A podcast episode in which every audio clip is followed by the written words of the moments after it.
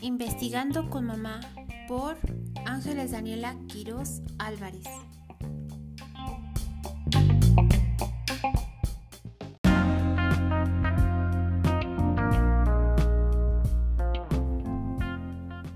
Hola a todo nuestro auditorio. Una vez más en este nuestro espacio Investigando con mamá.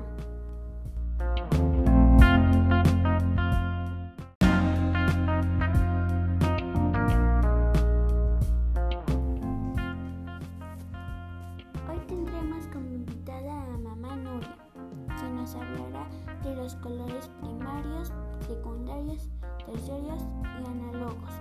¿Qué es el color? Colores primarios, secundarios, colores terciarios, complementarios, neutros, círculo cromático y colores pigmentos.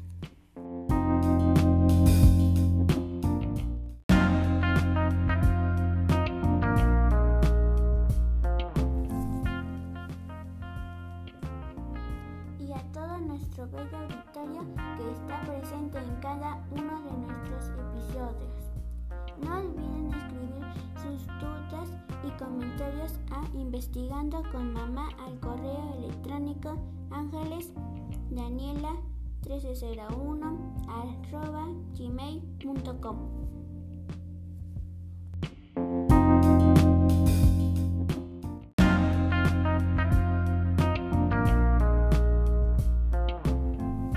No olviden opinar sobre el tema que deseen que hablemos para hacer aún más grandes sus dudas. Recuerden que es broma, querido auditorio. La intención de este espacio es conocer más del tema y así dar fin a dudas y preguntas que nos surgen.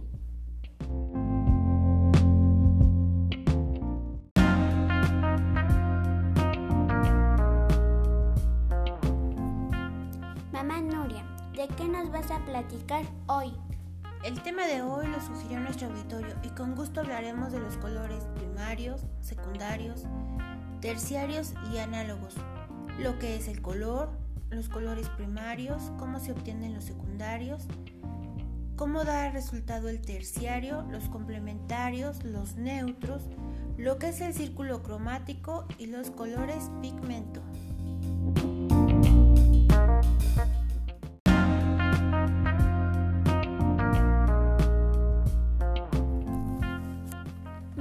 Un tema muy importante, ya que desde que yo recuerde las cosas se ven muy hermosas, llenas de color. No me dejarás mentir, en la naturaleza encontramos infinidad de tonalidades. Bueno, mamá Nuria, ¿tú sabes qué es el color? El color es la impresión que produce sobre la retina del ojo, la luz reflejada por la superficie de los objetos y las formas. Mira, Dani, el color en el arte es un aspecto muy importante de las artes visuales o plásticas, junto con otros elementos como lo es la luz, la atmósfera, el fondo, la forma, la materia, la línea, el punto e infinidad de características.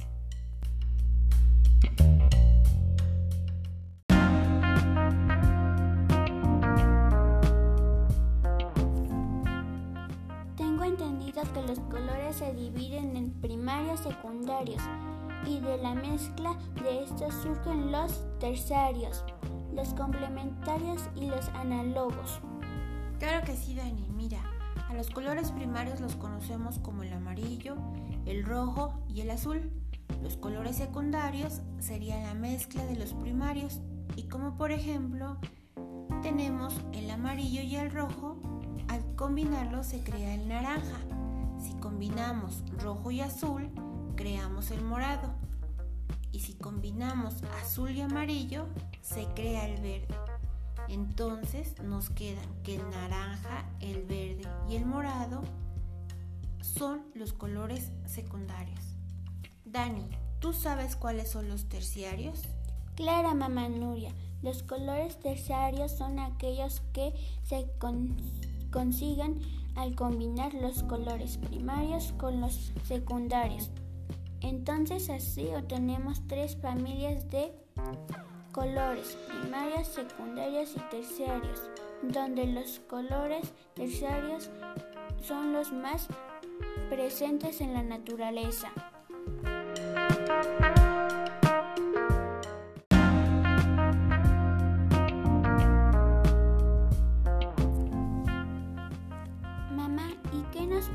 Decir de los colores complementarios?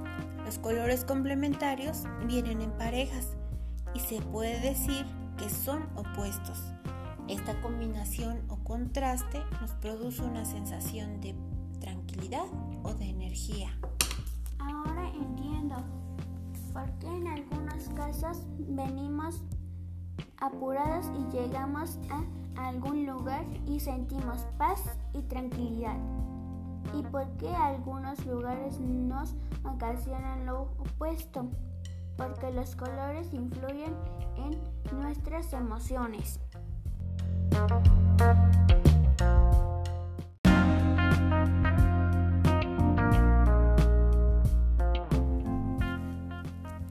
Dani, ¿tú sabes qué es el círculo cromático o rueda de colores? Sé que es un círculo lleno de muchos colores. Exacto, por eso su nombre, círculo o rueda de colores, y es una representación ordenada y circular de los colores de acuerdo con su matiz o tono, en donde se representa a los colores primarios y sus derivados. A ver si entendí. Primero creamos colores secundarios mezclando los colores primarios y luego descubrimos los colores complementarios. Pero he escuchado que existen colores cálidos y fríos. ¿Tú sabes cuáles son? Claro que sí, Dani. Los colores cálidos son aquellos que se relacionan con la tonalidad de la luz que refleja el sol, los tonos amarillos, rojizos y naranja o hasta marrones. Por ejemplo, al apreciarlos nos transmiten la sensación de calor. Los colores fríos son los comprendidos entre el azul, el verde y los asociamos con el agua, el hielo mmm, o la calma de un cielo azul.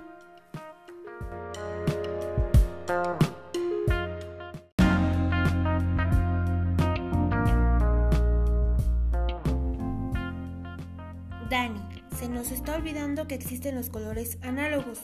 La palabra análogo significa similitud, ¿cierto? ¿Cierto?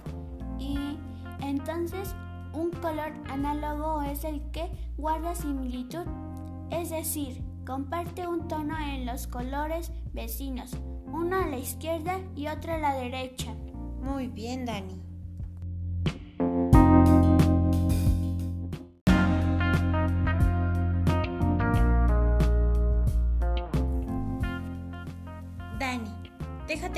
Que la saturación de color es cuando un color puede hacerse muy fuerte.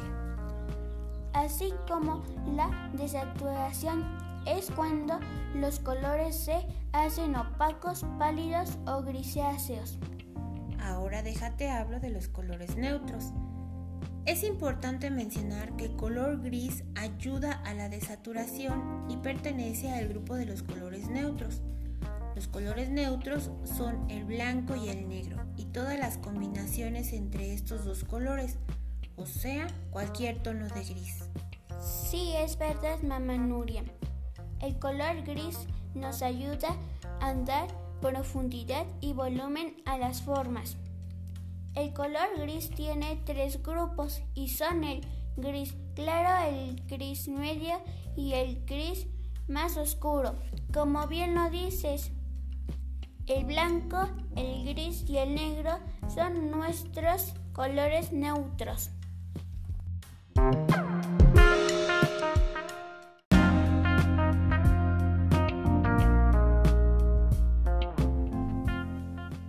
Dani, entre tanta variedad de colores, también encontramos los pigmentos naturales, los colorantes o tintes que se extraen de los elementos naturales como lo son las plantas, el carbón, insectos o animales. e incluso se cree que se ha utilizado la sangre de animal en las pinturas rupestres como pigmento y estas imágenes eran medios de expresión y comunicación.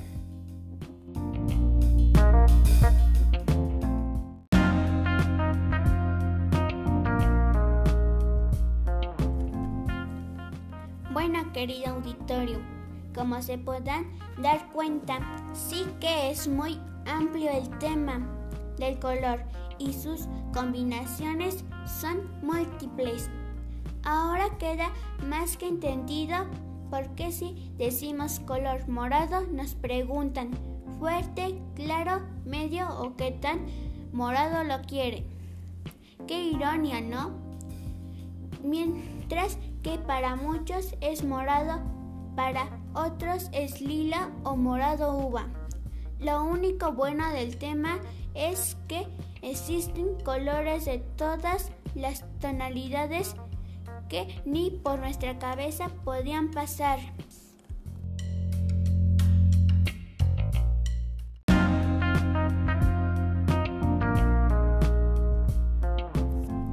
Querido auditorio, lamento decirles que hemos llegado al final de nuestro programa, pero no se pongan tristes, pronto nos volveremos a escuchar. Mamá Nuria, muchas gracias por acompañarnos hoy. Y a todo nuestro auditorio, gracias por estar puntuales como cada lunes en este nuestro espacio investigando con mamá. No olviden escribirnos y recuerden que la próxima cita es el lunes 3 de mayo. Los esperamos. Excelente día a todos. Besos.